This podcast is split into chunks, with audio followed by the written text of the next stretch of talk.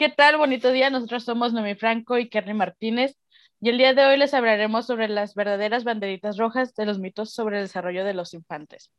Esperamos y este podcast sea de su agrado.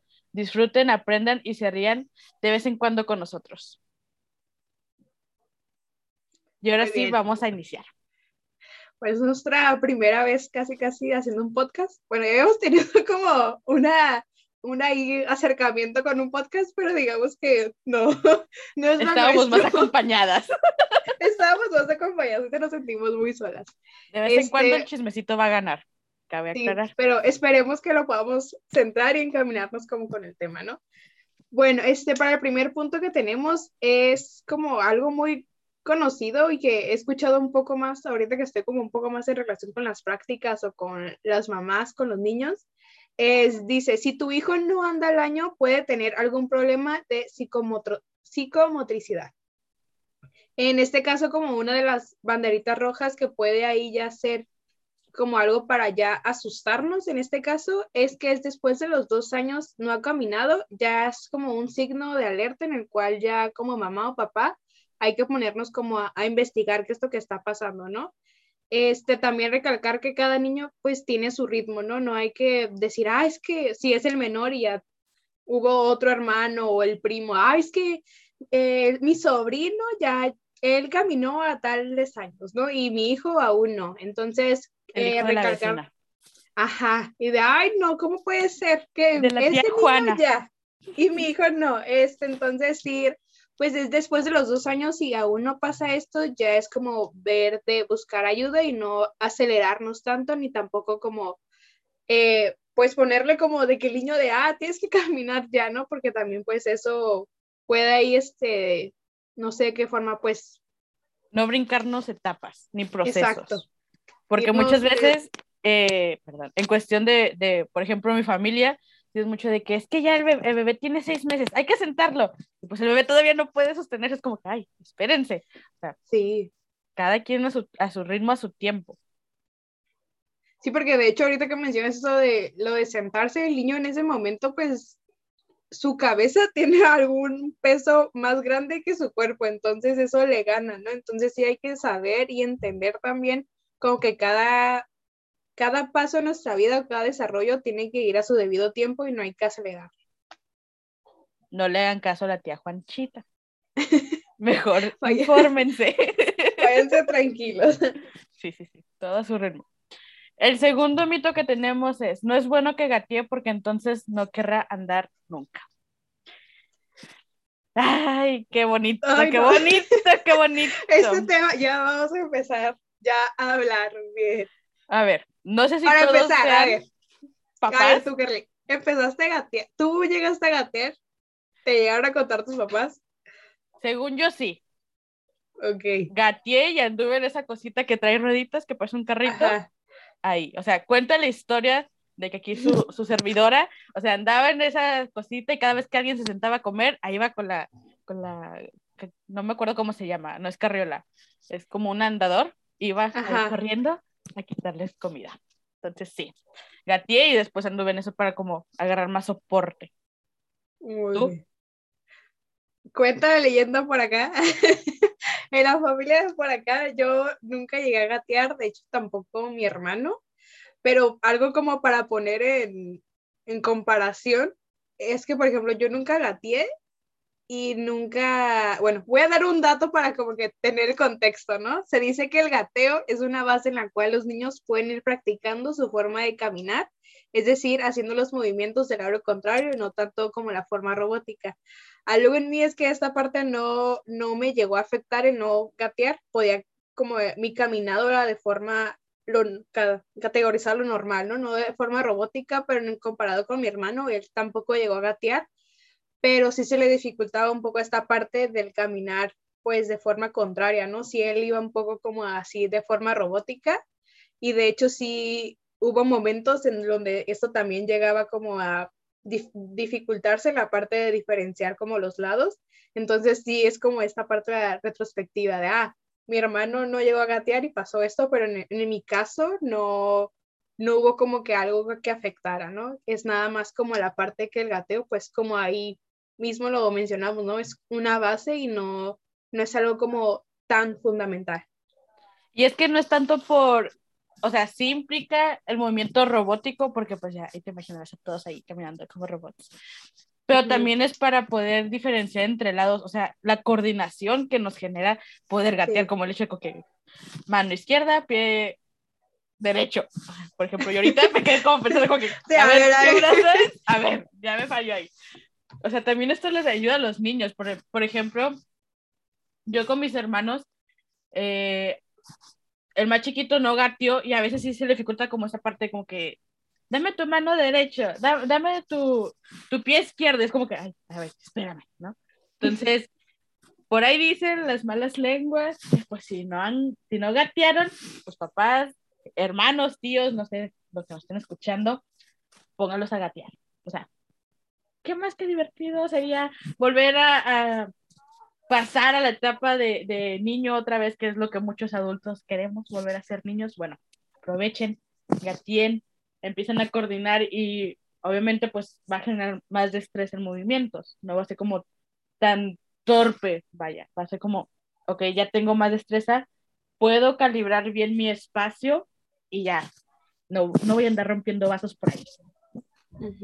Sí, también esta parte en que en dado caso el niño no, no lo llega a desarrollar, tampoco es como algo, ahora sí que una bandera roja, ¿no? Sino que nada más que el gateo es un plus para el niño, para la parte esta de la motricidad, y no, no es tanto como, ay, no gateo, ¿qué, qué va a pasar? ¿De qué forma va a afectar esto, no? Sino que más que nada gateo es un plus, como hay un, un puntito extra que va a tener.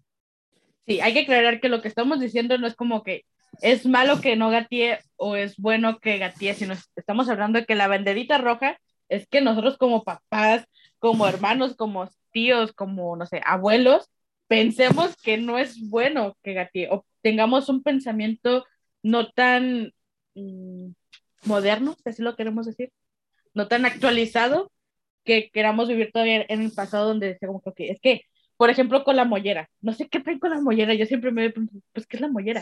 O sea, es como que... También el mito, ¿no? ¿Qué es la mollera? ¿Qué es la mollera? es eso? O sea, yo hasta donde sé no tengo mollera, ¿verdad? Pero, o sea, hay muchas cosas que del pasado todavía se siguen pensando ahorita y eso termina frenando el crecimiento y el desarrollo de los niños. Como, por ejemplo, y que ya más adelante vamos a hablar, me cayó el audio. Fallas técnicas ahí. Fallas técnicas como siempre. todo bien, todo bien. Todo bien, listo. Eh, esta parte de que no pueden jugar con tierra o no pueden andar ahí porque se va a ensuciar el niño, porque se va a enfermar. Bueno, así agarra defensas. Así uno agarra defensas. Por ejemplo, yo no me enfermo. Gracias a que, pues, que yo hacía pastelitos de, de lodo ahí bien bonitos.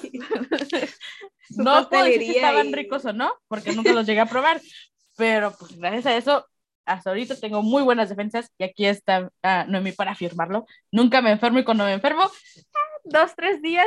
Nunca le dura súper poco. Salvada ya. muy bien, sigamos. Muy bien, punto número tres tenemos jugar es divertido, pero no sirve para aprender. Yo cuando vi este dije, ay, no, me dio ahí el enojo. El patatús. ¿Cómo? Me dio el patatús ahí a leerlo, hasta escribiendo me estaba dando ahí una ansiedad, no sé, de que no, no quiero poner eso. Es, ay, no, serio, no sé ni cómo expresar de que cómo no sirve para aprender. Este, creo que a lo largo de nuestra carrera y ahorita también como el, está relacionado, ¿no? Ya como más a lo práctico. A ver, espera, espera. Para los que no saben, nosotros estudiamos psicología. Porque, o sea, es cierto. para nuestra carrera, entonces, ah, chido, ¿no? O sea, bien podemos ser, no sé, comunicólogas y, y, aquí hablando de esto, pero no. Estudiamos psicología y actualmente estamos estudiando una maestría en inclusión educativa, entonces, pues por eso sabemos más o menos de qué rollo va. No es tanto que lo estemos inventando. A lo mejor hay unas que otras cosas sí, esto no, esto fue sacado de internet, fuentes confiables. Ahora sí, dado el, con el contexto, prosigue. Bueno, ay, a ver, pues más que nada, ya que estamos más en relación, eh, puedo poner como un ejemplo de mi día a día, ¿no? Estamos teniendo, tenemos una planeación para trabajar con los niños. y ya estamos viendo como parte de educativo, ah, ok, nos vamos a poner esta actividad que es más como, ah, escribir la letra A. Y es como que, ay, como que a veces los niños como que al primero dicen, ah, sí, voy a dibujar, porque lo miran por esta parte los colores, utilizar material y se divierten. Pero luego al siguiente, la siguiente hora es hacer una actividad con la letra A, o sea, un juego, digamos un rally. No, los niños se emocionan muchísimo más y lo aprenden más porque a través del juego lo pueden asociar como con más facilidad, porque como les gustó, es como, ay, sí me acuerdo que cuando la misma me puso este juego, ¿no? Es, ah, la letra A es cierto, con una canción, o eh, estamos poniendo como muchos estos juegos de, ah, les damos la letra y ya tienen que adivinar como con qué objeto va y tienen que correr, ¿no? En la parte de correr ahorita los niños es como, sí, me encanta el correr. entonces, sacando la energía y más, no, hay un niño que le encanta el Rayo McQueen, entonces, mientras más corra, él es más Rayo McQueen, entonces... La parte del juego es súper fundamental y en esta parte es como que les puedo dar el ejemplo en que es muy importante y es como muy, algo que les va a marcar a los niños, ¿no? Como en esta parte del juego y se va a quedar como la parte de del entender lo que era como algo también que decía este un autor o un psicólogo, ¿no? El aprendizaje significativo. Que entre, ajá, el que decía, ah, no, sí, el aprendizaje es significativo. Entonces, si el niño le damos un juego y que se divierte y a la vez está aprendiendo, pues esto le va a marcar como algo y sobre todo le va a dar la motivación de para decir, ay, sí, sí quiero ir al día siguiente o qué letra vamos a aprender ahora. Y sobre todo, pues que se va a tener más la atención del niño, ¿no? También aquí quiero hacer la invitación a los mamás, a los papás, a los hermanos mayores. O sea, vuelvan a vivir otra vez su etapa. Los niños aman jugar. Yo sé que nosotros también, nomás que pues ya estamos como que, ay, ¿cómo voy a jugar Decimos, no, ay, yo soy grande. Sí, o sea, creyendo la octava maravilla cuando no. Sí, sí. O sea, los niños tienen, nos tienen a nosotros en un pedestal tan grande que es como que, mira, o sea, por ejemplo, a Noemí que trabaja con niños, yo de vez en cuando, la verdad, un secreto de estado, o sea, a mí no me gusta trabajar tanto con niños, pero cuando trabajo es como, ves ¿qué tanto te elevan en un pedestal enorme donde dicen, se rebajó a mi edad, se rebajó a jugar conmigo? Es como que, yo creí que los adultos no jugaban. Como no, o sea, si nos pasamos toda la vida, ya cuando salimos de universidad, cuando trabajamos con cara de enojados todo el tiempo, obviamente todos van a pensar como, pues, no se divierten, ¿no? Entonces, mamás, papás, tíos, abuelos, público en general, rebájense la edad de los niños, jueguen con ellos, no caigan en, ok, me dijeron que tenía que jugar con mi hijo y va a ser el mismo juego para todas las vocales, por ejemplo. No. Innoven, creen, creen cosas nuevas en casa, usen las manos, usen los pies, usen pinturas, porque todo, a través de los sentidos también aprendemos muchas cosas. Por ahí eh, una maestra nos decía que a través de los sentidos, a través del tacto, de cómo sentimos, pues se van creando nuevas conexiones en nuestro cerebro. Así que no dejen que se mueran eso. Hay que, hay que hacerlo crecer más. Hay que rebajarnos a, su nivel para poder también nosotros aprender cómo es que el niño se está sintiendo. Porque a través del juego también ellos mismos te van diciendo, me siento así, me pasó esto. Por X o ya sacan como un tema irrelevante en ese momento, pero se van abriendo más. De que no se cierren, permítanse jugar, permítanse crear cosas nuevas, permítanse embarrarse las manos si es necesario, salir a jugar en la lluvia, que a veces no se recomienda porque pues, bajan las defensas, pero el, chiste es, el chiste es que empiecen a vivir también esa etapa junto con ellos.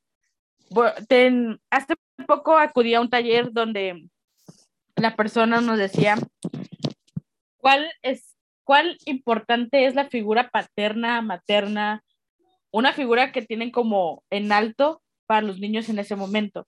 Él decía, cuando yo tenía, no sé, no me acuerdo muy bien qué, qué edad dijo, es una persona, una edad, de X, o sea, cuando yo tenía seis años, o sea, mis papás nunca se arrimaron conmigo a jugar, nunca me sal, nunca eran como, ven, te vamos a cuidar de la calle lo que tú sales a jugar, nunca me dan un abrazo, y eso me hizo falta a mí.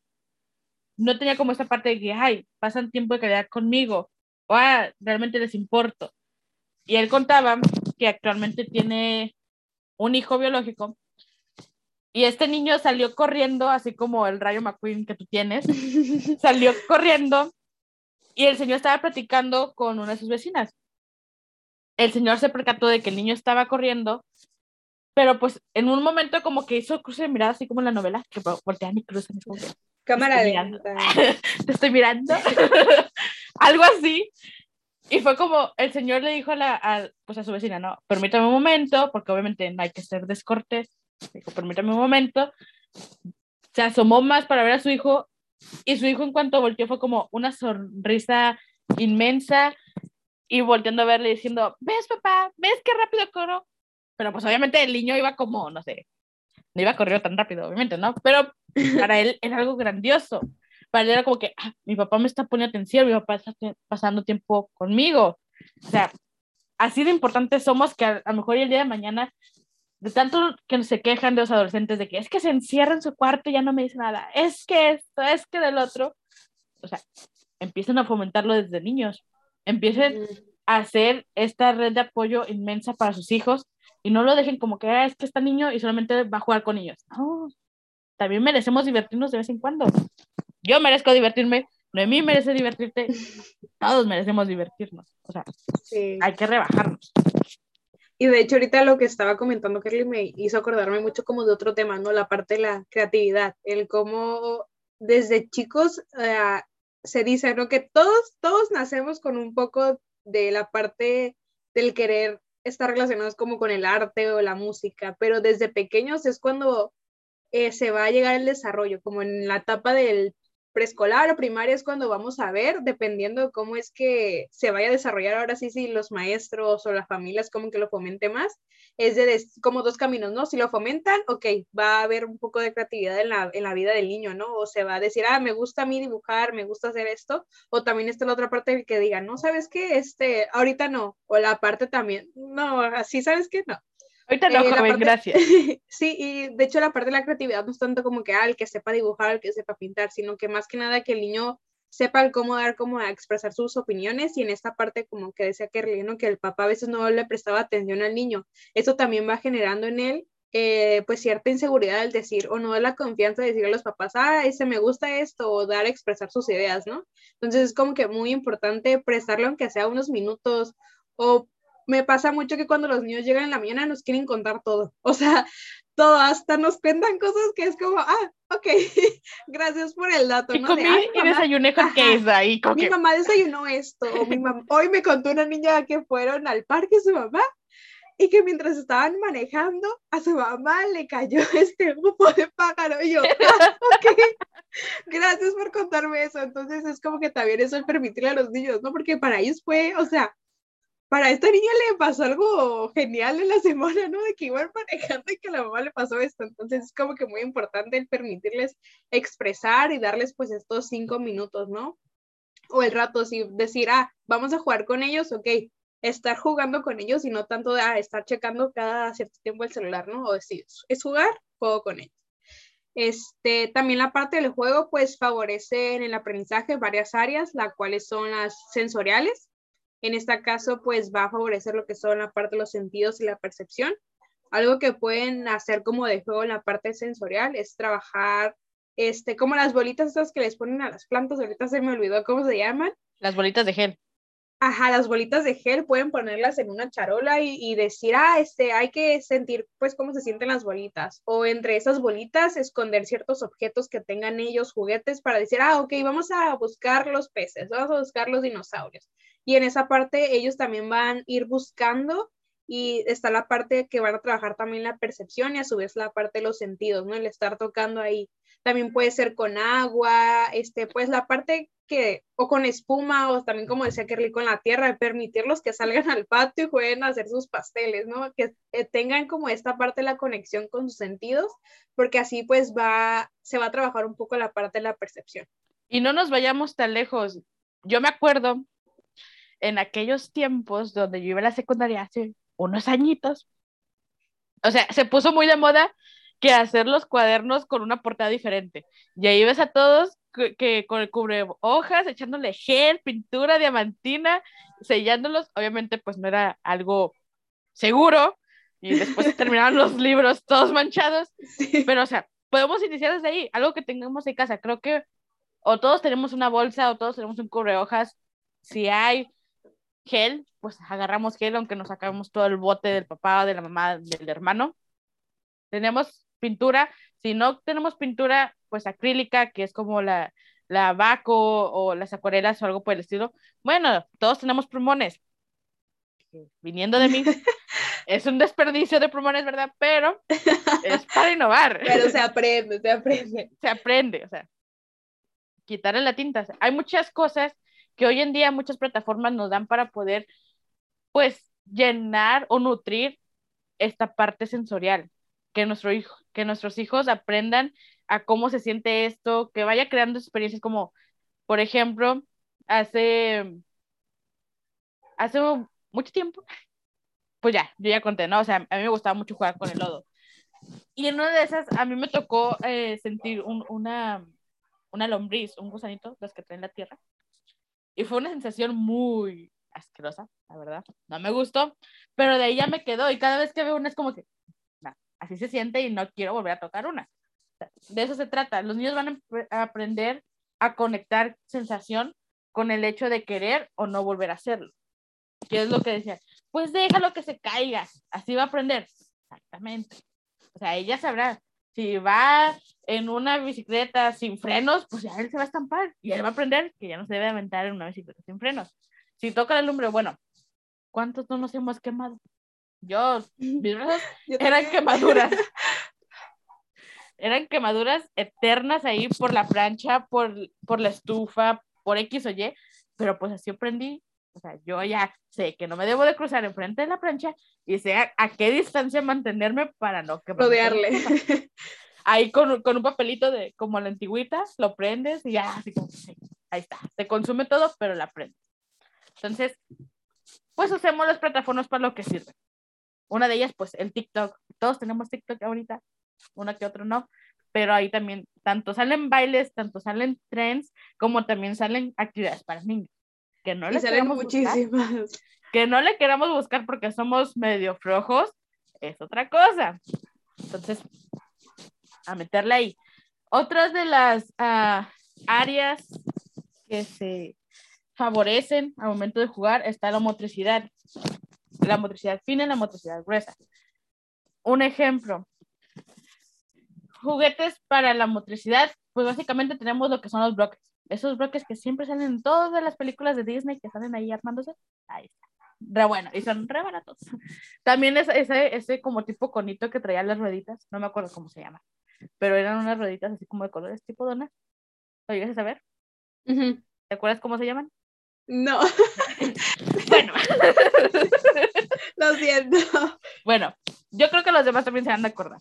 Entonces, bueno, hay, hay muchas cosas que podemos hacer, incluso para la motricidad fina, desde agarrar un, un, gancho este para ropa y pasar cosas hasta con nuestros mismos dedos, cosas que fomenten que se empiece a mover sus manos, que empiece a moverse él, y como ya dije anteriormente, o sea, que empiece a medir su espacio y ya no sea como, eh, voy a dar, voy a levantar mi brazo, pero lo voy a levantar desde abajo haciendo un círculo grandote.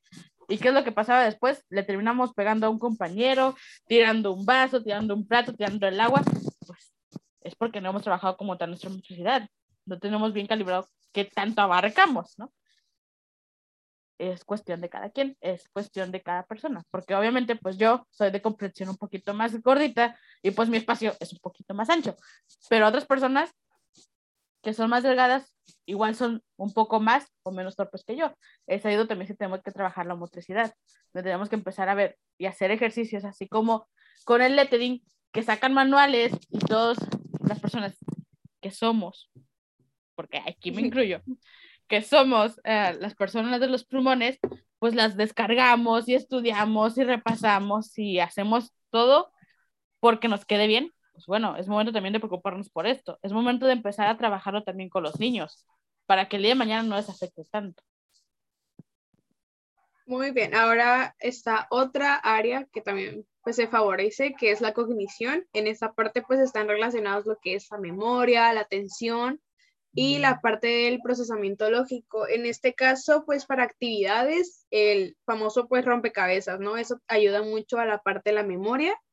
También otro que pueden hacer con la parte de la atención y que también se puede llegar a relacionar la parte sensorial es que igual en una charola pueden poner arroz y dentro de esta pues poner ciertas fichas con ciertos colores o ciertos números o igual un memorama y ahí ponerla en la charola sensorial y que los niños estén sacándola y encontrar pues eh, las fichas correspondientes al memorama, también en la parte de la atención y si quieren como que esté relacionado a la parte en que aprendan las letras, es poner pues varias letras ahí, eh, digamos, la letra A y que pinten solamente, bueno, que esté revuelto la letra A y la letra E y que tengan que pintar la A y eso pues van a hacer como que puedan seleccionar y poner atención en cuál es la letra A y pintarla. Y pues más que nada el, hay muchas actividades, como ha dicho Carly, hay muchísimas actividades, solo es cuestión de utilizar bien las plataformas y la verdad es que se encuentran demasiadas. Ahorita que estoy como un poco más en relación ya en, lo práctico, ya todo mi Pinterest, todo mi TikTok ya está lleno como de actividades. Entonces, una vez que entres te van a, a salir, entonces ya ya no hay que preocuparnos después, ¿no? Pero ahorita sí como buscar mucho esta parte del cómo podernos acercar, una para jugar con nuestro hijo y también pues para ayudarle en esta parte y que se favorezcan ciertas áreas para su aprendizaje. Aquí, como consejo, también hay aplicaciones en teléfonos, páginas web que también sirven para fomentar este desarrollo cognitivo sin necesidad de gastar, porque muchas veces ponemos las cosas que nos alcanza, que yo entiendo que ahorita la economía está muy pesada, pero pues de vez en cuando si nos sobran 20 pesitos, que nos gusta gastarnos en otras cosas, en chucherías, pues ya es otra cosa, ¿no? O sea, podemos buscar. La cuestión es de que a veces nos detenemos mucho por cuestión de que decimos, es que en la escuela todo eso lo ven, ok, pero en la escuela son, ¿qué te gusta? 20 alumnos para una maestra. Si yo, por ejemplo, que tengo mis tres hermanitos, no me doy abasto, imagínense cómo va a estar la maestra con 20 chamacos que están gritando, te están parando, están diciéndole maeta, maeta, maeta cada rato, o sea, no, es, no dejemos todo el trabajo a las escuelas porque realmente se ve muy poco. Donde inician los niños a aprender es en casa. Van y refuerzan a los kinder, a la primaria, a la secundaria, pero todo se aprende en casa. Así que ustedes sabrán si sigan mandando hacia sus hijos, pues bueno, no se preocupen que aquí estamos nosotros como psicólogas, ahí al rato les pasamos el contacto y, y todo. O sea, al final les dejamos nuestros números. Citas libres, cuando puedan y cuando quieran, ahí estamos nosotros. Vamos a pasar con el siguiente, que es la comunicación. Aquí se trabaja lo que es la comprensión, la expresión y la socialización, que es lo que decía Noemi, que, su, que sus niños, ah, hablando de su trabajo, no de que tenga hijos, porque nada. Sus niños llegaban y hasta le decían, pues ya le, nos contó la historia de la mamá que pues, salió perjudicada por una paloma. Y yo creo que ha de haber más historias más fuertes, que a veces es como que, ¿por qué le cuentas, no? Pero es por lo mismo, porque los niños tienen necesidad de ser escuchados y para ellos es tan normal decir como que, ay, es que pasó esto, porque ellos no lo, no lo ven mal. La cuestión es qué tan abiertos somos nosotros qué tanto le vamos fomentando el hecho de que empiece a expresar sus emociones. Por ejemplo, a los niños, que a lo mejor ya ahorita no se utiliza, pero antes, en mis tiempos, vuelvo a lo mismo, se siguió utilizando y era un pensamiento muy machista, el hecho de decir, es que los niños no lloran y no llores porque si no eres niña o eres mariquita, ¿no? Es como, oye, deja que se exprese el niño, Deja que se exprese, deja que diga qué es lo que siente, qué es lo que le enoja, por qué está llorando, por qué está triste. Si a ti te incomoda el hecho de que él te exprese, bueno, es momento donde tú debes de empezar a trabajarlo, donde tú debes de empezar a ir a terapia para trabajarlo. Sin querer, ya les aventé la pedrada, aquí seguimos, ¿eh? y dicen, mm, ya no quiero escuchar, me voy. ¿Ya, ¿Ya para qué? La verdad duele, la verdad duele, queridos oyentes, y pues así es esto. O sea, realmente los niños nacen libres y nacen sin filtros. El problema es que nosotros, a como van creciendo, van agarrando nuestros patrones. A decir, es que yo no puedo llorar. ¿Por qué? Porque soy niño. O es que yo no le puedo decir a alguien que estoy enojada con esa persona. ¿Por qué? Porque es una persona adulta y le debo respeto. Que es ahí donde desde mi opinión, hay mucho, mucho choque. Porque una cosa es tener el respeto y otra dejar que las personas te sobrepasen y te hagan sentir menos. O sea, está bien, inculquemos respeto, pero también inculquemos a que deben de decir cuando no les parece. Otro ejemplo, o sea, ¿cuántas veces no hemos visto esta, estas niñas en la primaria que son súper sociables, que es como que entran y ya se hacen un montón de amigos? O sea, yo la verdad decía como que, ¿cómo le hacen? Porque yo nunca pude. yo nunca pude, fue como, como por, o sea, ¿cómo es que llegan y de volada ya tienen uno y luego otro y luego otra y, así se agarran y ya medio salón es su amigo? Es como que, oye, yo quiero esa confianza. Y ya después llegan sus papás y te das cuenta que sus papás son igual que ellos, o sea, sí. hablan hasta por los codos, es como que, mm, qué agradable sujeto, ¿no? Es como que, mm, me caes bien, eso se puede concluir en que la comunicación también es parte de nuestro trabajo como cuidadores. El hecho de, empezar a permitirles expresar lo que sienten, cómo lo sienten, cómo lo viven y qué es lo que les perjudica. Yo lo que siempre les digo a, a los pacientes, tú sabes lo que te duele, tú sabes por qué vienes aquí, tú sabes por qué lloras ayer, tú sabes por qué te duele el estómago. Yo no. O sea, si tú no empiezas a hablar, es, es gracias a papá y a mamá. O gracias a la abuelita, que nos inculcan unos patrones bien y bonitos, una herencia grandiosa, que uno dice como ay, qué chido me salió este. No podemos hacer nada por eso. No podemos cambiar a los adultos, pero podemos cambiar a los niños empezando cambiando nuestra mm, perspectiva de las cosas, cambiando nuestra mentalidad, empezando a decir, a ver, siéntate, cuéntame, ¿cómo estuvo tu día? Y aunque no les gusta escucharlos, sentarse y, se van a llevar hasta dos horas si quieren.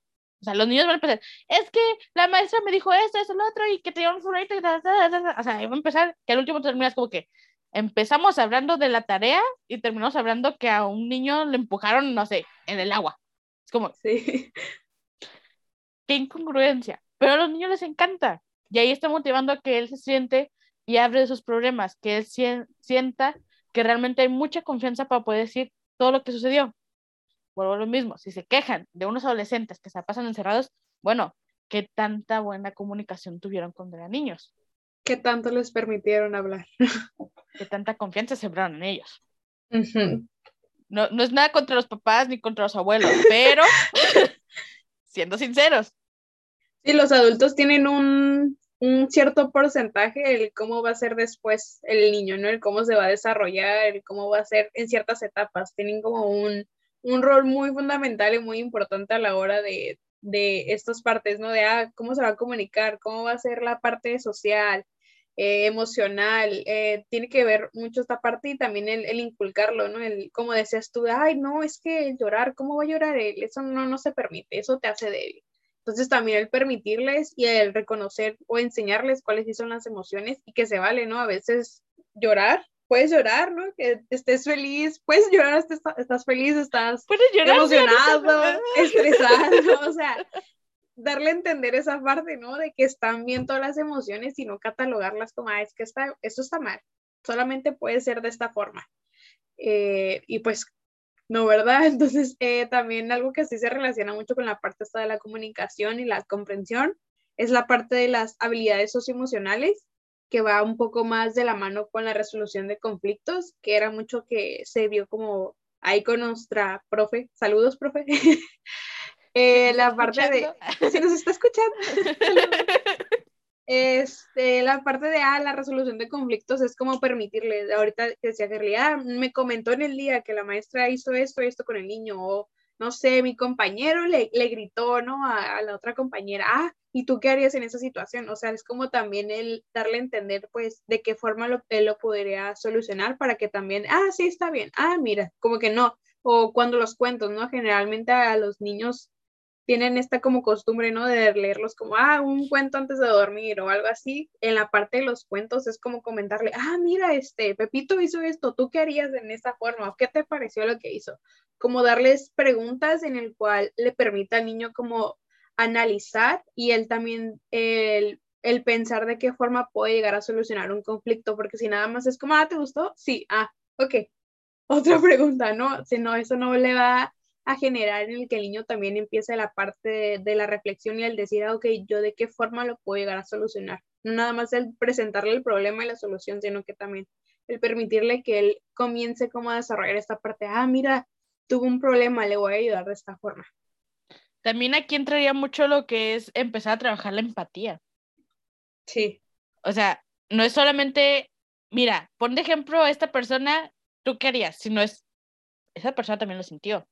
Esa persona lo pudo haber pasado peor. Y es cuando ahí los niños no, no, no empiezan a ver solamente que es él, sino empiezan a ver también que son otras personas que tanto otras personas se pueden sentir tristes, enojadas, felices, mm, furiosas, no sé. No, no me acuerdo muy bien de la película de, de estas emociones. Y era, era, la película que siempre nos decían en toda la carrera, y no se acuerdan.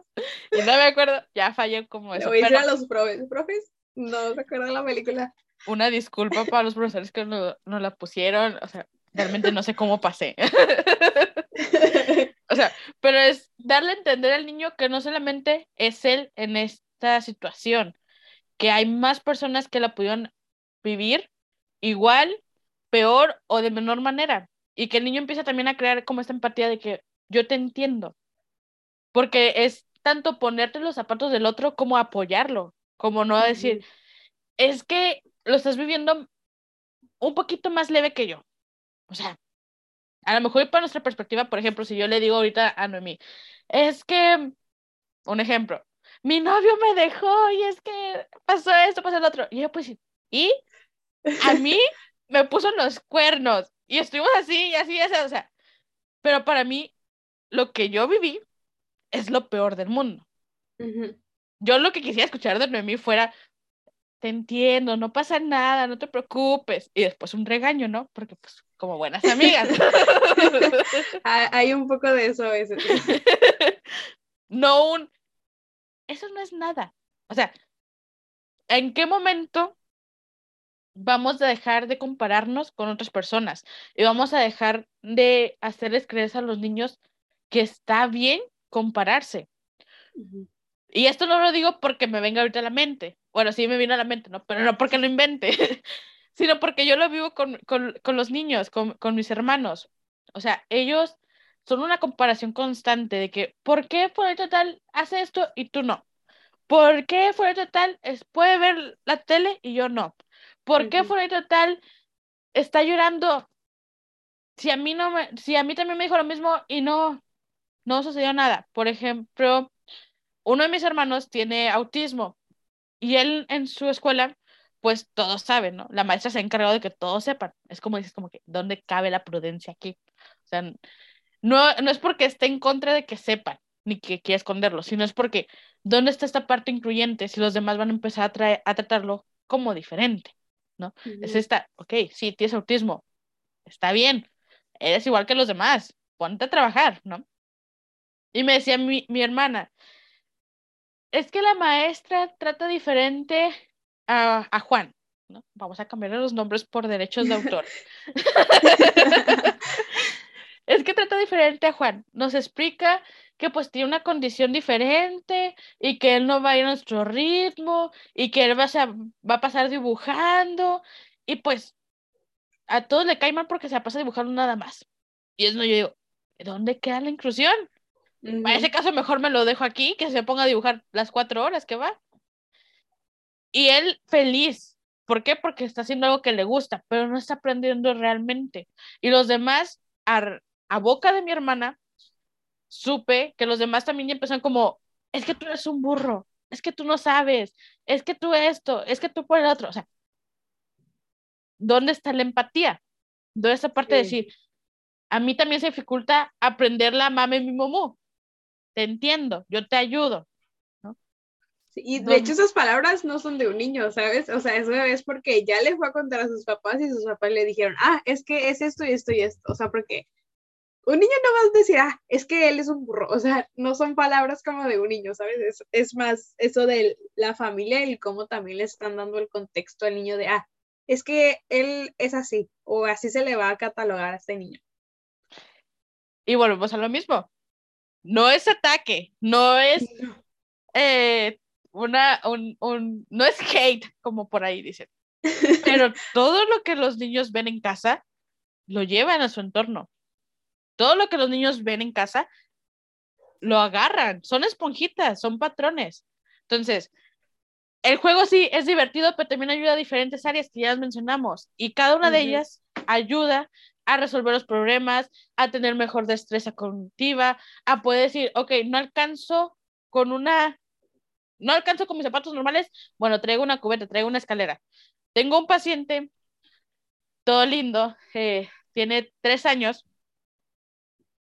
y él dice, o sea, si yo no alcanzaba un vaso, agarré la escoba y le pegué hasta que se cayó, ¿no? O sea, son vasos de plástico, no de vidrio. Ah. No me alarmen. Todos los vasos. no, no, no. No, o sea, no, estoy escuchando, ¿qué? no, no, no, son de plástico. O sea, pero él porque lo han dejado ser libre. O sea, él puede salir a jugar con los perritos, él lo hacen parte de la familia. No lo trata como, es que tú todavía estás pequeño y no puedes, sino, ok, sí, ven, adelante, ver más allá, ¿no? Y de hecho yo le digo por apodos lindos, que esos también se los recomiendo mucho en casa, o sea, no utilice como mi gordita, mi chaparrita, mi morenita, no, utilice palabras como mi corazón, mi princesa, mi reina, palabras que realmente sean cariñosas. Mi gordita, o sea, ¿para qué recordarle a otra persona que está gordita? Si ya lo sabe, todos los días en el espejo se ve. Y ahí ido también causa conflictos de autoestima. Pero bueno, ese es otro tema. siguiente, siguiente podcast. Dale like. Ven, o sea, por eso advertimos. Va a haber risas, va a haber chismecitos de todo y nos íbamos a extender. A lo que iba es, todo esto ayuda a que el niño empiece a desarrollar más habilidades sin darnos cuenta. Así que papás, por favor, no eviten el juego, no se hagan a un lado, incluyanse trabajen todo esto, pero sobre todo, por favor, trabajen la empatía, que así como va el mundo, va a hacer mucha falta después. Trabajen. Cambien su mentalidad y cambien la mentalidad de sus hijos. Seguimos con el siguiente. No, me, acuerdo a quién le tocaba. Ok, yo lo voy a leer si quieres. Este, bueno, el siguiente mito o lo que encontramos Dice, el verdadero aprendizaje comienza desde o desde el, desde el preescolar. Esto también fue como... Mm". A ver. si ustedes piensan esto y lo han dicho, están llenos de banderitas rojas. sí. Son un foco rojo, literal. Grande. Grandísimo. Eso también ya lo abordamos, no me acuerdo en qué tema fue, creo que fue en ese también. Sí, fue en este. O sea, realmente el verdadero aprendizaje siempre inicia, aunque suene muy loco, desde el, desde, bueno, desde el que el bebé está en, en la panza. Y sí. Ahí es donde uno empieza a percibir más las cosas. Los sonidos. La otra vez estaba viendo un video en TikTok, precisamente. No nos pagan derechos ni nada, no, nos, no tenemos ni recibimos nada. Simplemente es para evitarnos esta parte de cambiar nombres. Estaba viendo un video en TikTok donde estaba una señora embarazada y el papá del bebé, hasta donde queremos saber, ¿no? Y le estaba hablando, o sea, el señor como que mi princesa, mi bebé, y la panza se movía a más no poder que yo decía como que, ay señora, que aguante sea, porque ha de doler, ¿no? O sea, se movía y se miraba cómo se movía y, todo, y el, papá le decía, ahí viene tu tío, creo que era Juan, Pedro, ¿no? Y la bebé se, se, como que se movía por un lado y la mamá nomás como que, ay, ya se escondió, ay, ya sé esto. O sea, desde la panza, desde el vientre, empezamos a aprender, empezamos a percibir, empezamos a sentir. Por lo mismo, igual creo que aquí no se menciona, pero otro de los mitos era que poner Mozart a los bebés. Y no es tanto Mozart, es la música. Y no se lo ponen cuando recién nacen porque pues afectan sus oídos. Es ponérselos en el estómago, que ellos escuchen. Desde ahí empiezan a aprender, desde ahí empiezan a vivir lo que a lo mejor y es muy poco a comparación de la vida que van a recorrer. No empieza en el kinder, empieza realmente en casa, empieza realmente con los, las palabras, el ejemplo seguido de los papás. por ejemplo, eso que siempre ponen a, los niños, no, ah, mamá, papá, o, repetir las palabras, ¿no? Desde ahí ya, ya es un aprendizaje. También esta parte del el que los papás como se lleguen a comunicar, el niño ya lo está viendo. Y el, el, la parte de ver y observar cómo es su comportamiento, esto ya es un aprendizaje para ellos. Y de hecho la parte del ver me, recuerda a mi gran Vygotsky, que para dar un poco de contexto voy a hablarles de, de quién es. Y este fue un psicólogo eh, ruso más conocido por su teoría sociocultural de desarrollo cognitivo y más que nada defendía la idea de que la interacción social juega un papel crítico en el aprendizaje infantil. En este caso, Vygotsky decía que tanto sea tu interacción social es cuánto va a ser tu conocimiento y de hecho también él mencionaba esta parte que el, el aprendizaje no se lleva hasta el preescolar, sino que se lleva desde casa porque pues como lo mencionaba antes, eh, es a través del juego, el cómo son los papás, si tiene primos, los vecinos, este, si ya hay hermanos más grandes, el también pues el contarle los libros, ya desde esa parte el niño ya está viviendo un aprendizaje, ¿no? Que muchas veces los papás se quedan con esta parte que, ay, es que el aprendizaje es el, el contar, el saber las letras, ¿no? Pero no tanto como el recalcar que el aprendizaje solamente es como verlo en temas educativos, ¿no? Sino que el aprendizaje también va como, va a englobar muchas cosas, como la parte esa de, ah, cómo se comunican los papás, cómo es que interactúan, y pues más que nada recalcar esa parte, ¿no? Que las experiencias que se llevan desde casa ya son un aprendizaje para el niño y también en esta parte del cómo se, se desenvuelvan en casa es como el niño también va a ser en la escuela, ¿no? Por la parte de, ah, respetar tus turnos o el escuchar al otro, eso también va, se va a ver dentro de, de, clase, ¿no? El cómo es el niño, porque muchas veces como en esto de los juegos o cuando llegan y todos quieren hablar, es como, ah, vamos a esperar el turno para ver de quién toca. Dice que no, yo quiero hablar. Entonces ahí también ya es como el aprendizaje que es como el, el que se observa en casa, ¿no? Si se le permite el, el conversar o que solamente una persona pueda platicar o no. También es cuando se ve ahí ya en temas psicológicos, digo, ya que abordamos a, un psicólogo, el, ese tema de la frustración, en qué tanto la manejan los niños. hay, por ejemplo, yo con mi perro, ahorita no sé si se escucha, una disculpa. este, los niños hoy en día tienen cero tolerancia a la frustración.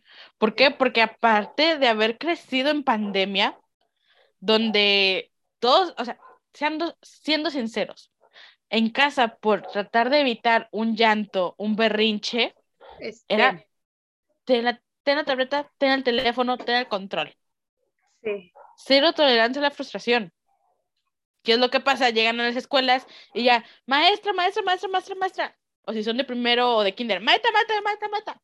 O sea, ¿por qué? Porque están acostumbrados a que ya hizo un berrinche, y hablándole también, ¿no? Si es hijo único o la parte está también, si está viviendo la etapa del egocentrismo, porque luego también estar en esa etapa y, los niños son de no, o sea, la idea que yo doy es la idea correcta. O la opinión que doy es porque así tiene que ser. O el juego que quiero es, todos lo tienen que jugar, si no, no. Entonces, eh, sí, abarcan ahí muchos, este, partes o muchos, como que, ah, ¿cómo se puede decir? Como factores, ¿no? Hay muchas cosas que realmente podemos decir, son simplemente mitos, pero hay mucho detrás de que se ha tenido que ir trabajando poco a poco. O sea, ahorita porque dijimos mitos, pero bien nos podemos extender hasta hablar de lo que ni se imaginan, donde es como que, ah, sí, sacamos esto, sacamos el otro. ¿Por qué? Porque tanto la empatía, la frustración, la autoestima son cosas que ahorita están a flor de piel. Es donde nosotros vemos realmente qué tanto se ha trabajado en casa. Por ejemplo, yo tengo a mi misma, mi, misma hermana. Eh, me platicó una vez de, una de sus compañeritas que un niño le pegó.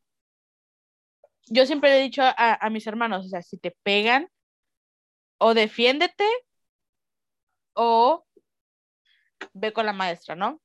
No los golpes, sino con palabras, porque si soy cero tolerancia a los golpes. Y ella me decía, es que yo iba a ir a hablar con la maestra, pero mi mamá, mi, mi mamá, ay, nomás, ya le quiero hacer otra mamá. Mi, mi compañera, mi amiga, no me dijo su nombre, eh, me, dice, me dijo que no, que porque a su papá le iban a pegar. Su mamá le iba a hablar a su papá y a su papá lo iban a matar. Y yo, o sea, qué fuerte. Porque realmente para que la niña esté consciente de lo que es matar a alguien, de lo que es decir, mi papá corre riesgo, ahí es donde entra uno, y a lo mejor ya hace mal uno como psicólogo, empiezan las dudas de que, ¿cómo es el ambiente en casa? ¿Qué tan buenos son los cuidadores? ¿Qué, es, ¿Qué está pasando detrás de él, no? Obviamente, como todo, los niños tienen mucha imaginación. Y realmente podemos decir que un 60% es real y un 40% a lo mejor y no. Es ahí donde también tenemos que tener criterio. Entonces, ahorita estamos hablando de mitos y a veces, por ejemplo, yo me extiendo de más y me voy a otros temas. Posiblemente después hablemos ya de esto y, ya no estemos solamente Noemí y yo, ya estemos como más personas. Y ahí es donde realmente va a entrar una discusión grandísima por ver realmente qué tan afectada está ahorita la población infantil por la pandemia, por lo que ha visto, que ahorita están como en un desajuste. Ahorita me atrevo a decir que realmente nosotros, los tijuanenses, vivimos en una sociedad, en una ciudad llena de ansiedad. O sea, es muy raro que un niño no tenga ansiedad ya. Es algo que si me lo presentan, yo como que afortunado eres. Porque hasta nosotras tenemos ansiedad y de vez en cuando nos, dan unos ataques bien bonitos. Vuelvo a lo mismo, eso es para otro tema, eso es para, otro podcast. Ya. Siguiente. Vamos al siguiente. ok, dice, si quieres que tu hijo sea inteligente, tienes que comprarle juguetes educativos y tarjetas didácticas. A ver. Pues Aquí está como. Mm, a ver. Pues miren. ¿Qué les diré? No hay algo científico que realmente pruebe que un juguete educativo produzca alguna diferencia. A lo mejor y se ve un cambio más rápido que con los otros.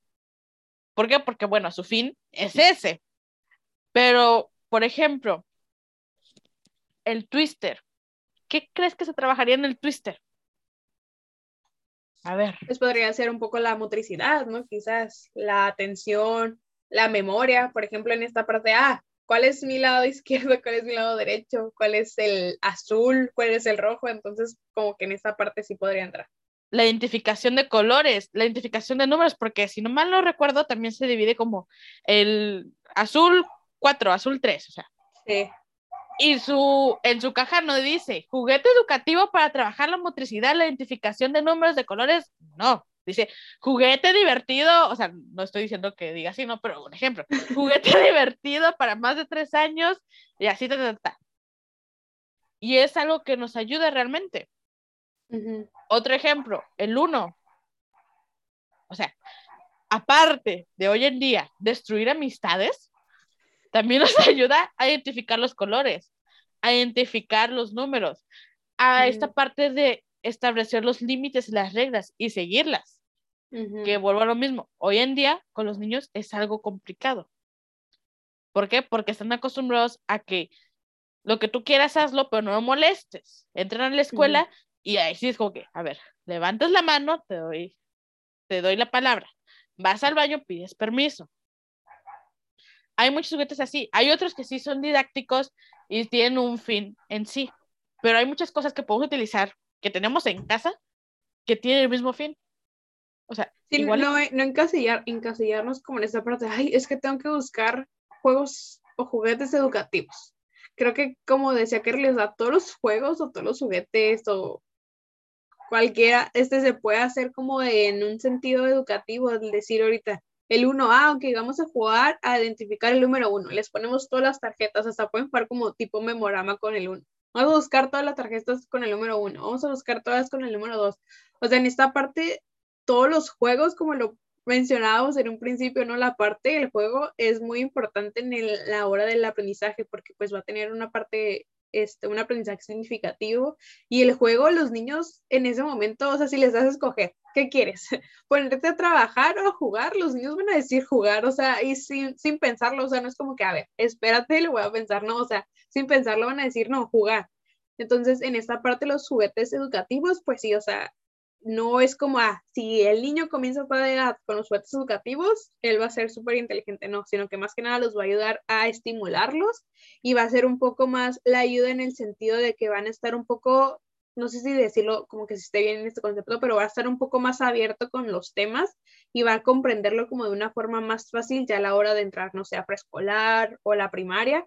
Y esto también la parte de que los estimula también va a estar como muy relacionado con la parte social, porque en los juegos también está mucho en la parte de las reglas, el esperar tu turno, el también escuchar, entonces hay como muchas partes que también pues está incluido el que tú puedes con el niño y también pues hasta pueden ustedes el crear un juguete, ¿no? El decir, con los mismos rollos del papel puedes crear ahí un juego, o sea, buscar los algodones, pintarlos y decir, ah, ok, vamos a en cada botecito un color y ya. O sea, eso ya pueden hacer un, juego educativo.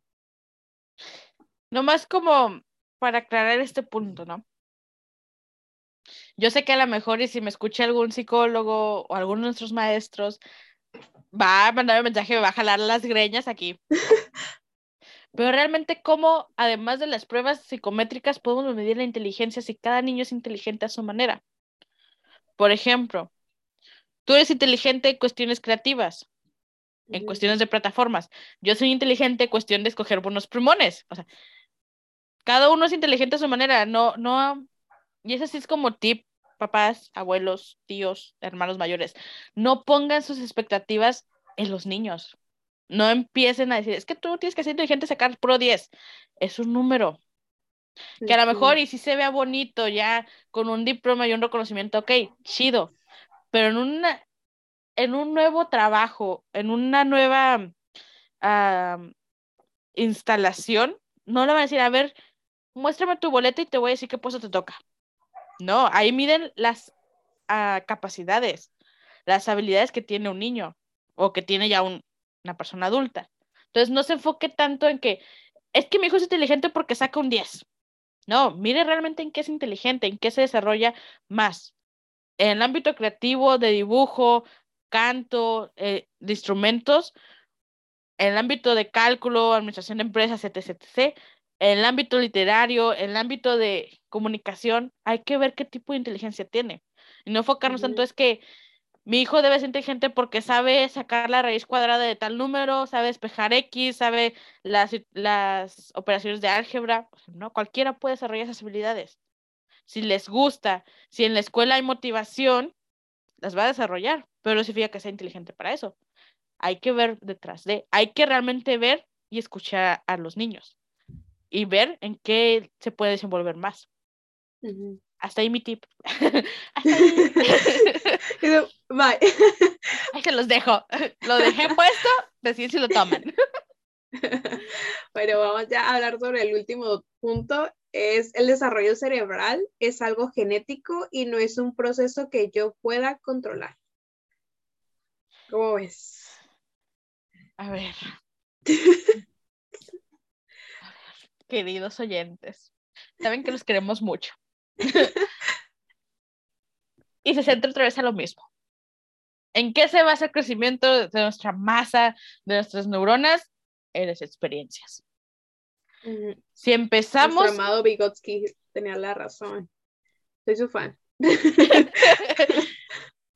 Muchas cosas tienen razón los autores, en algunas no tanto, pero en este sí hay que darle un puntito. Su mérito. Su banderita verde, acá.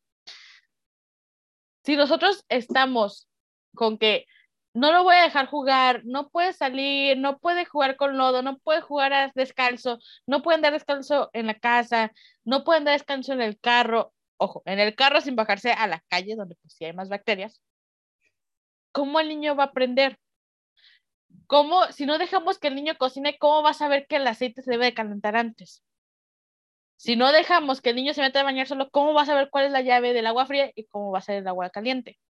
Si no dejamos que el niño empiece a ver cómo o dónde es donde vive, ¿cómo le va a ser el día de mañana si son creyentes? Si no, bueno, cambio las dos palabras.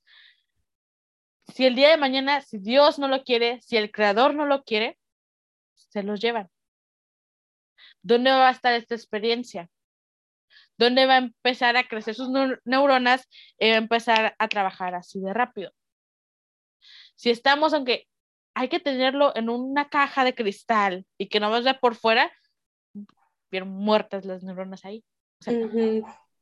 Y no es porque lo diga al, al aire, bueno, sí, al aire sí, pero no es porque no me lo diga porque sí, es porque me han tocado ver.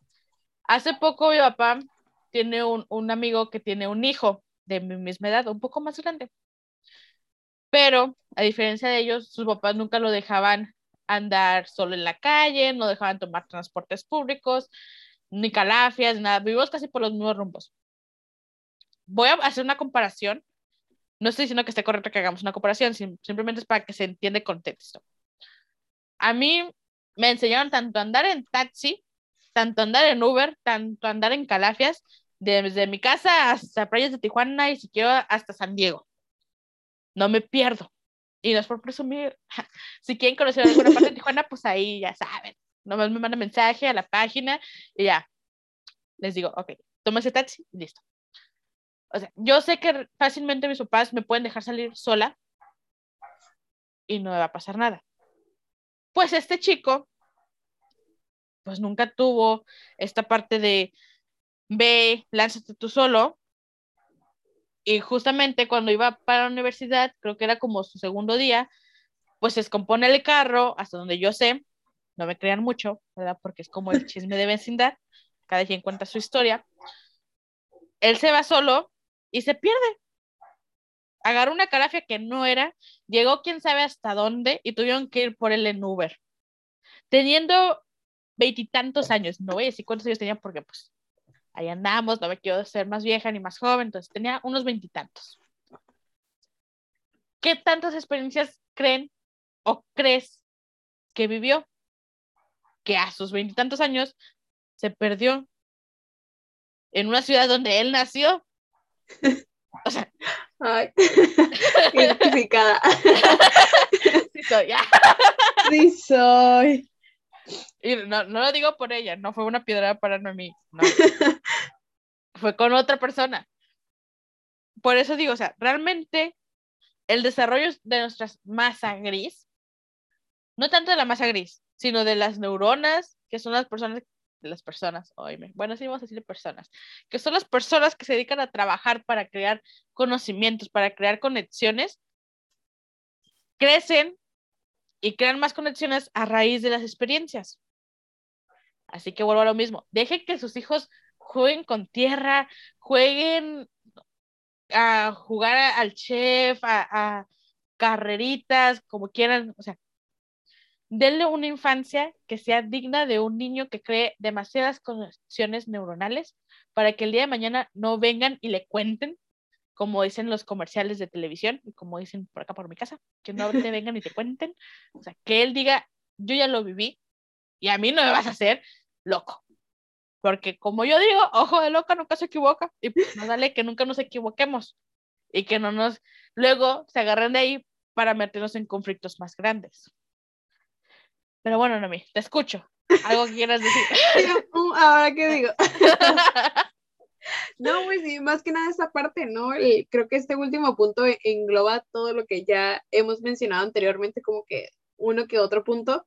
Y sí, más que nada es como el que permitirles al niño pues experimentar, que tenga esta parte de la interacción, ya sea con, con el medio ambiente, con los amigos, con, con, pues permitirles todo, ¿no? Y no tanto encasillarlos y estar ahí como dices tú, ponerlos en una cajita de cristal o, ¡ay, ya se levantó! Y vas corriendo, ¿no? Por ejemplo, cuando empiezan a caminar y que los niños se levantan y ahí están todos atrás del niño, ¿no? Este como sombras, entonces permitirles como que experimenten esto, que se caigan y, ah, para, por ejemplo, tengo una sobrina que apenas está caminando, ¿no? Y se cae y todos, ah, bravo, como para que no llore y se asuste, ¿no? De, ah, bravo, vamos, levántate, y ya se levanta bien emocionada, ¿no?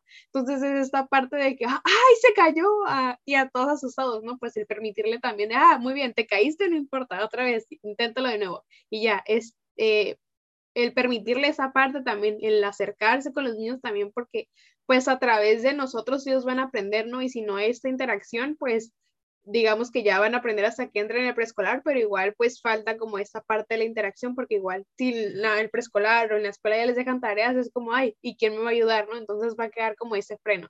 Entonces sí, muy importante la parte del acercamiento con los niños, la parte del jugar, pues porque cada uno de estos puntos que ya hemos mencionado tienen como un impacto muy importante. De hecho, pusimos como estos porque sentimos que eran como de los que más se podían reflejar en, en, el, en cada desarrollo del niño, ¿no? Entonces, más que nada, pues el poderles ayudar, el saber también el cómo nos comunicamos, el permitirles a los niños también el comunicar. A veces sabemos que es como que también uno va al trabajo, también tienen como sus problemas y a veces es como que, ay, ¿sabes que ahorita no quiero escuchar, no? Pues el decirle, ah, cuéntame, o poder tener como esta parte, ah, sí, ¿qué pasó? ¿Cómo fue tu día? O el hacerle preguntas o también este, tener como eh, cuidado en las partes de las expresiones cuando ellos nos están contando algo, porque, o sea, estamos tratando, ¿no? De, ah, ok, vamos a escuchar a ver qué dice. Pero si hacemos otra expresión, pues al niño también esto le va a generar, digamos, una duda o el decir, ah, yo no quiero contar porque hizo esta cara, ¿no? Qué miedo. Entonces, el también permitirles pues el que platiquen, el pues a aplicar todos los puntos que hemos tocado el día de hoy, porque también pues cada uno de estos va a tener unas experiencias, como decía mi gran amado Vygotsky, entre más experiencias tengamos con la parte social, mayor conocimiento vamos a tener. Mantener siempre la mente abierta, no cerrarse. Eh, aquí voy a hacer una gran diferencia. El no cerrarse a que los niños también sientan y no sexualizar ciertas partes. Por ejemplo, yo con, con mis hermanos, o sea, un día me llegaron los tres, no sé qué pasó, no sé si era el día de que todos, pero los tres me dijeron, empezando por, por mi hermanito que tiene autismo, y me dijo así, es muy abierto, Kerly, estoy enamorado. Y yo, ¡Ah! y te falta, faltaba mucho para esto, no estaba preparada. No, no decir como que no, es que tú todavía no, porque está chiquito, que no sé qué, no sé qué. No, o sea, ¿quién dice, o sea, quién dice que la edad para enamorarse o recién empezar a enamorarse es a los, no sé, 12 años? Como dicen, para el amor no hay edad. Para el amor no hay edad, exacto. O también e, esta parte, porque digo que los tres, porque igual Sofía eh, eh, y mi otro hermano cambiamos nombres, ¿ok? Eh, me decían igual, Kerly, hoy me enamoré, hoy me gustó un niño, hoy me gustó una niña, ¿no? Y es como, ah, ok, cuéntame, ¿quién es? ¿No? va a tu salón, que es usualmente lo que yo espero, porque pues, ¿cómo se enamoran ¿no? A ver. a ver, cuéntame la historia, ¿no? Y sí, o sea, ellos muy abiertos me decían, ah, sí, es que pasó esto, pasó el otro, y me dijo así, me dijo allá, y todo, ¿no? Y ya, obviamente son niños, y obviamente el cariño que uno cree que existe en ese momento se va a sumar muy rápido. Al día siguiente, bueno, no, como a los tres días, Sofía me dijo, eh, ya no me gusta el niño. Y yo, mm, y yo, excelente, excelente, aplausos, aplausos.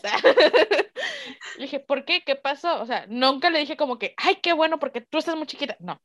¿Qué pasó? Pues es que él me dijo que por qué sonreía tanto. Y pues yo le dije que porque él me hacía feliz. Y yo, yo oh. lloro, ¿no? Y pues se enojó y se fue. Y yo, entre mí dije, vas a ver, chamaco. No, pero dije, Eso pues bueno. o sea, son niños. Sí. Es espontáneo, ¿no? Hablaba de esta parte de, no sexualizarlos, el hecho de que siempre decimos que, ay, mira, por ejemplo, a los varones, ay, mira, tienes muy buen aparato reproductor. Es como que, oye, es niño. O tienes, tienes muy buenos dotes, tienes muchas nalgas. O sea, espérate, pues va creciendo. Sí. Déjalo que él vive y que experimente. O esa parte eh, que los niños, uh, digo usualmente los niños porque también me ha pasado por mis dos hermanos, que a veces pensamos que se están rascando porque les da, o sea, sí está esa parte de que les da placer, pero pensamos que lo hacen con esa intención. Cuando simplemente es porque, oye, pues les da comezón. A lo mejor algo no está bien acomodado, que pues prefieren así, ¿no? Y es, y es cuando el comentario automático. No seas cochino. O sea, que tiene cochinos por nuestro cuerpo. Sí. Mejor decirle, ¿sabes qué? En un lugar público no.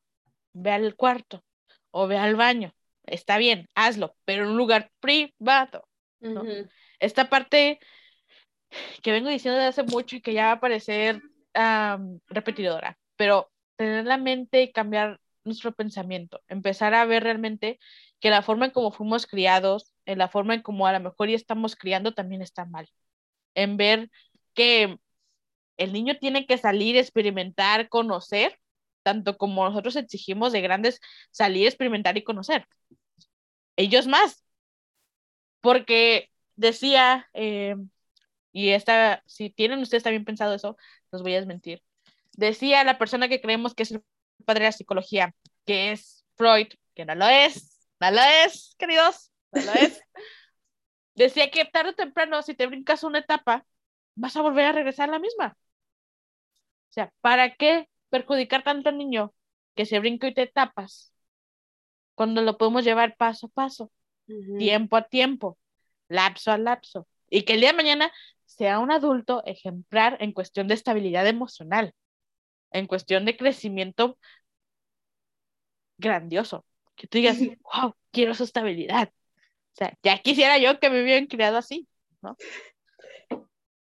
Pero bueno, ahí, Se, queda la invitación. Lo puse atrás en la mesa. Ahí se queda la invitación. Si quieren empezar a cambiar y que sus hijos sean personas más estables, por cuestión de que ahorita nosotros sabemos que no somos estables, empiecen a cambiar su mentalidad, empiecen a cambiar cómo ven las cosas y cómo se la dan a creer a ellos. Que ellos lo vean con tal naturalidad que puedan hablar de cualquier tema sin ningún tabú. Sí. Pero bueno, se ha llegado el final de este lindo y grandioso podcast. Hay que echarnos flores entre nosotros. Claro. Realmente esperamos que esta información, además de los chismecitos y los ejemplos que creemos que en su momento fueron los mejores, a lo mejor y saliendo de aquí vamos a decir como que pude haber dicho otro. Se me olvidó. Suele pasar. En el momento fueron los mejores. Esperemos que les funcione, que les sirva o que tan siquiera digan como que, ah, sí es cierto, yo también pienso así. Identificarse, que es lo importante. Y empiecen a trabajar en ustedes para poder ayudar a sus hijos. No sabemos si va a haber continuación de esto. Estamos en la cuerda floja. a lo mejor y un like y lo hacemos. y lo subimos al rato. no sabemos qué va a pasar. Vamos a ver qué sucede. Si es así, pues ya se haremos llegar por medio de pues un post por ahí informando que pues que se va a abrir algo, una sección nueva. Si es así, pues pediremos que nos digan, pues, ¿qué les gustaría que habláramos? O estas egresadas de psicología. ¿Qué traen? A ver. A ver qué tanto dicen, a ver qué tanto me lo inventan, ¿no? Realmente nosotros nos informamos, pero creemos que es mejor decirlo a través de nuestras experiencias y de nuestra perspectiva para que sea más digerible, porque si no ahí nos vieran diciendo puro teórico, como que, ah, es que el CI del no sé qué, no sé cuánto, y, y todos con cara que, ¿qué dijo? ¿El qué? ¿Cómo dices que dijiste? Entonces, más fácil así. Pues bueno, despidiéndonos ya para cerrar esto. Fue un gusto haber compartido pantalla con mi compañera, con mi colega. Fue un gusto haber platicado un tantito con ustedes, tantito una hora y diez minutos más o menos, más o menos. ¿Algo quieres decir? Pues más que nada que si encontraron ahí algo que decir, ay, no estoy, digamos, en la parte del juego, ay, no me he acercado con mi hijo a jugar esta parte o no he hablado con él, está bien como el, el darnos cuenta, no, ay, me falta esto y ponerlo en práctica, creo que nunca es tarde, creo que al contrario, entre más te des cuenta de, ah, me falta esto y aplicarlo, creo que es lo mejor. Y pues más que nada, el si tienen más dudas, pues el informarse, nunca está de más el leer, el informarnos de algo, si hay dudas o no, y también pues el en esta parte del el no comparar, sobre todo más cuando están en desarrollo de como la, la primera parte que hablábamos de no, ah, ya empezó a caminar y mi hijo no, y el otro niño ya se aprendió las letras, o ah, ya sabe colorear bien, o ah, esto y el otro, como la parte del no comparar, sino como que estar a la par de, de, de su hijo, el darle el acompañamiento y el celebrar, digamos, como el cada paso que estén dando y pues nada más agradecer este rato que estuvieron con nosotros escuchando y agradecer si se quedaron hasta el último. y Sorpresa. Viene la parte 2. y sobre todo pues que se lleven una experiencia y que les haya gustado. Muy bien, pues bueno, fue un gusto. Les deseo mucho éxito, te deseo mucho éxito, personita que nos está oyendo. En esa semana, puras cosas buenas, a trabajar en nosotros, a cambiar nuestra perspectiva. Suena muy coaching, lo sé, pero pues me encanta. me encanta ser así, me encanta um, decir esto. Entonces, pues bueno, fue un gusto. Nos estaremos escuchando a lo mejor y despuesito. Si no, pues bueno, esperemos que esa información les sirva. Mi nombre es Katy Martínez. Y el mío es Noemí. Noemí Franco, fue un gusto. y pues bueno, ahora sí, hasta luego. Bye.